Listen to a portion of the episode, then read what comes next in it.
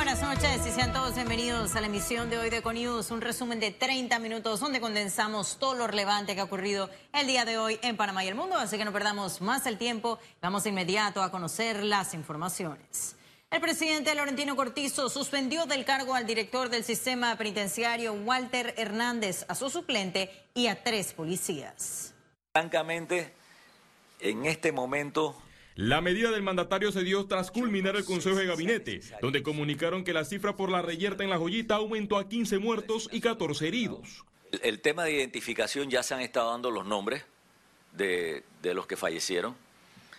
En el tema de repercusiones fuera de las cárceles, quiero recordarles lo siguiente. Nosotros a octubre hay un récord histórico en el tema de, comisión de, de comiso de droga. El ministro de Seguridad y el ministro de Gobierno deberán presentar en dos semanas un informe al mandatario por el hecho registrado en el pabellón 14. En primer término, el tema de destituciones puede tener la plena seguridad que sí. Y estoy seguro que en el proceso que se está iniciando a partir de mañana eh, van a salir muchos resultados que van a terminar con destituciones.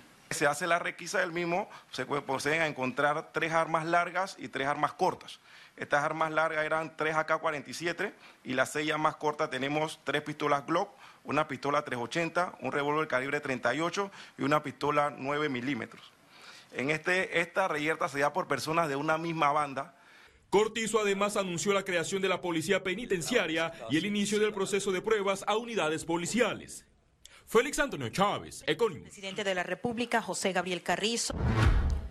Y el Colegio de Abogados pidió al gobierno que se investigue el origen de las armas usadas por los reclusos en la masacre ocurrida en La Joyita. Expresó que el Estado es responsable de la seguridad dentro de los centros penitenciarios y debe cumplir sus obligaciones. Es el resultado de la desidia de los gobiernos en atender los problemas penitenciarios y de una política sistemática de violación a los derechos humanos. El Estado, el gobierno nacional, es el responsable de la seguridad en las cárceles. Es el responsable de la seguridad en las cárceles. Y no ha cumplido este gobierno ni los anteriores con esos mandatos y esas obligaciones. Le pedimos al Ministerio Público que los fiscales de homicidio ya tomen posesión de la escena del crimen y no permite que sea contaminada y que utilice los acuerdos de pena y los acuerdos de colaboración para dar con la identificación de quienes tienen ese negocio de las armas. El Consejo de Gabinete declaró de manera unánime el 20 de diciembre como Día de Duelo Nacional. Eh, la bandera media hasta sin cierre de oficinas públicas y privadas. Esta eh, decisión unánime está contemplada en el artículo 44 del Código de Trabajo. Este es un reconocimiento que se le hace a las víctimas familiares del 20 de diciembre. Es la primera vez que un gobierno nacional, por unanimidad en, en un consejo de gabinete, aprueba una resolución. Y continuamos porque la ex procuradora de la Nación, Ana Matilde, recomendó a Eduardo Ulloa investigar los casos de alto perfil sin descuidar los demás procesos que maneja el Ministerio Público. Que tiene muchas, hay pendientes casi 78 casos de alto perfil, pero que eso no implique descuidar toda la delincuencia común que está por todos lados. Particularmente se va a estrenar con esta, en donde va a tener que pisar callos en la propia policía. Y a juicio de Freddy Pitti, integrante del Consejo de la Concertación, la Asamblea debió esperar el pronunciamiento de la Corte antes de ratificar a los procuradores suplentes. Esta designación que realiza el Ejecutivo de un suplente que, eh, como todos sabemos, debió haber, eh, sido realizado, haber, haber sido hecho por, el, por el procurador eh, todavía no existe un fallo por parte de la Corte, ellos son quienes tienen la última palabra, pero pienso que por ahora debió mantenerse de esa manera hasta, que la Corte no, no decida cuál debe ser o cuál es el camino correcto. Y los afectados por dietilenglicol serán evaluados por expertos de toxicología de la Organización Mundial de la Salud. Estamos haciendo la invitación para que participen con médicos panameños para que esa lista de 1.092 pacientes que tienen eh, todo este tiempo sin haber tenido una respuesta y que se han sido víctimas nuevamente de una falta de respuesta puedan ya eh, determinarse su condición de afectados o no y poder de esta forma concluir con un capítulo lamentable dentro del sistema sanitario panameño. Y avanzamos con otras informaciones. Panamá bajó 13 peldaños en el informe del Índice de Desarrollo Humano. Los resultados presentados por el Programa de las Naciones Unidas para el Desarrollo revelaron que la desigualdad sigue siendo el talón de Aquiles con un 21% en representación. La diferenciación que existe de esas desigualdades en las comarcas o en las áreas de difícil acceso en el país eh, convocan a que generemos acciones distintas y programas eh, basados en políticas públicas diferenciadas por ejemplo, con pertinencia cultural. Pese a que Panamá está marcada por la inequidad, ocupó la posición 67 de 189 naciones estudiadas, colocándose en el reglón de países con desarrollo humano alto. Lo que llama el informe es a poner mayor atención en la calidad de la educación, en asegurar el acceso para poblaciones donde no ha llegado la política pública. Desigualdad de ingresos, desigualdad en acceso a salud, desigualdad en acceso a educación, desigualdad en, de género. Por lo tanto, es muy importante que las políticas públicas tengan, pongan atención en todas estas facetas. El informe colocó a países en escalas de desarrollo humano muy alto, alto, medio y bajo.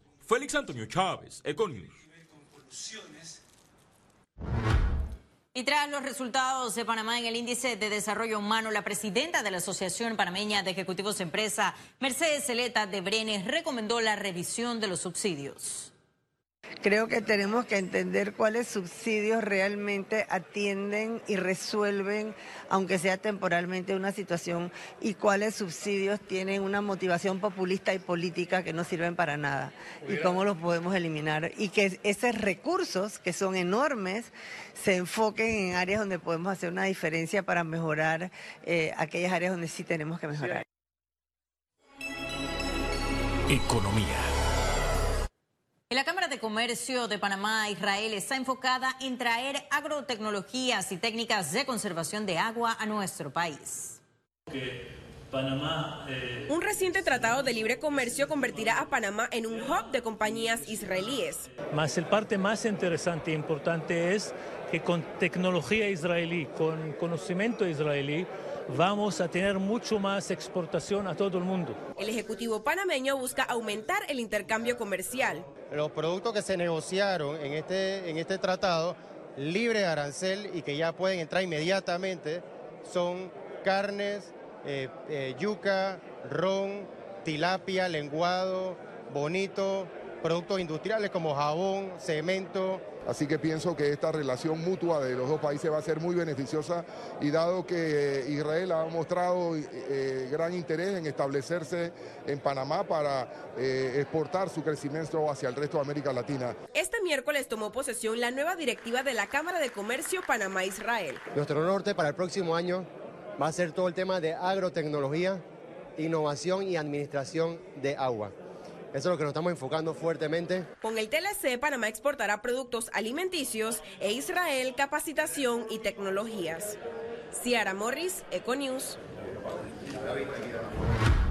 Y la Cámara Panameña de la Construcción, CAPAC, escogió al nuevo presidente y junta directiva para el 2020. Se trata del ingeniero Jorge Lara, quien presidirá la junta directiva del gremio en el periodo 2020. Será acompañado de siete contratistas y cinco representantes en las categorías de promotora e inmobiliaria, fabricante, corredor, bienes raíces y consultores respectivamente. Actualmente la CAPAC cuenta con 344 miembros. Retos hay muchos y, uno de los principales es poder incorporar a la, a la Cámara nuevos miembros que se integran a trabajar y por el porvenir de la industria. Trabajar de la mano con el gobierno, ser críticos en las decisiones eh, malas que se tomen, ser positivos, aplaudir las buenas decisiones, trabajar de la mano, porque pensamos que eh, siempre empresa privada, gobierno, juntos vamos a poder mover la economía hacia adelante. Asociación Panameña de Exportadores espera cerrar el 2019 con crecimiento de 5% en exportaciones. El presidente del gremio, Rosmer Jurado, informó que cerraron el mes de octubre con un incremento de 4.6%. En conferencia resaltaron que este 2019 es el tercer año consecutivo de crecimiento en exportaciones. La burocracia está afectando las exportaciones. Tras votaciones, Roberto Tribaldo resultó el nuevo presidente de este gremio. Eso es para nosotros muy satisfactorio, ya que tenemos por tercer año consecutivo crecimiento en las exportaciones del país. Estamos esperando también que en el 2020 tengamos también un mejor desempeño. Ha sido un trabajo de muchos esfuerzos a través de la interrelación entre el sector privado, el sector gobierno para poder lograr los objetivos. Y esperamos en 2020 continuar con este crecimiento. Se están abriendo nuevos mercados como el caso de China. Eh, el día 26 eh, de diciembre pues tendremos también la primera exportación de carne por parte de frigorífico Fortunato Mangravita, también con ese destino. Así que eh, vemos con mucho optimismo, muy positivo el 2020. La regulación marítima IMO 2020 provocará el traslado del aumento del combustible hacia la carga. Aquí le explicamos.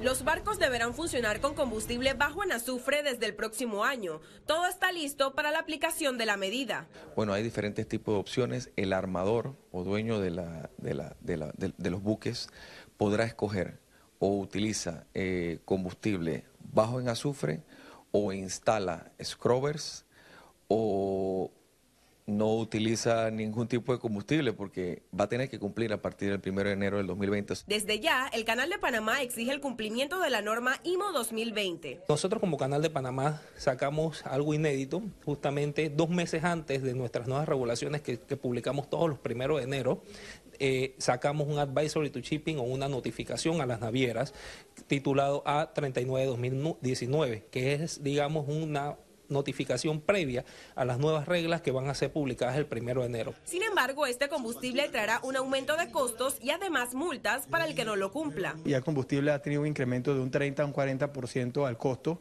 Antes estaba en 400 dólares, hasta eh, arriba de los 600 dólares. Eh, lamentablemente sí va a tener un aumento de costos que va a tener que ser transferido a lo que es a la carga. Y estamos viendo de que eh, al final los productos que vayan a bordo son los que van a estar afectados en los costos. Vamos a estar impulsando una resolución en la cual va a conllevar eh, posibles penalidades a los buques que no estén cumpliendo con la regla, entre eso pueden caer también detenciones de los buques en nuestras costas, eh, implicaciones legales, multas. El objetivo es reducir las emisiones de óxido de azufre en el ambiente.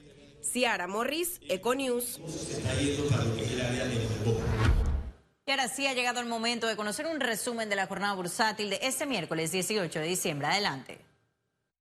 El Dow Jones cotizó en 28.239 con 28 puntos, baja 0.099%.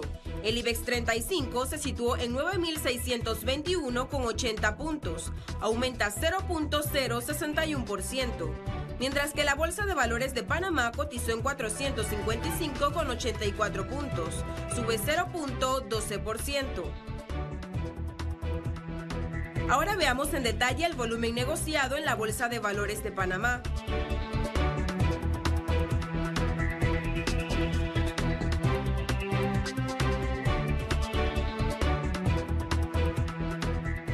Total negociado 11.605.226,53 centavos. Y en breve estaremos de regreso con las notas internacionales. Pero recuerde, si no tiene oportunidad de vernos en pantalla, puede hacerlo en vivo desde su celular a través de una aplicación destinada a su comodidad y es cable onda. Solo descárguela y listo. No se vayan, que en breve estaremos de regreso con mucho más de Econium. Ya venimos.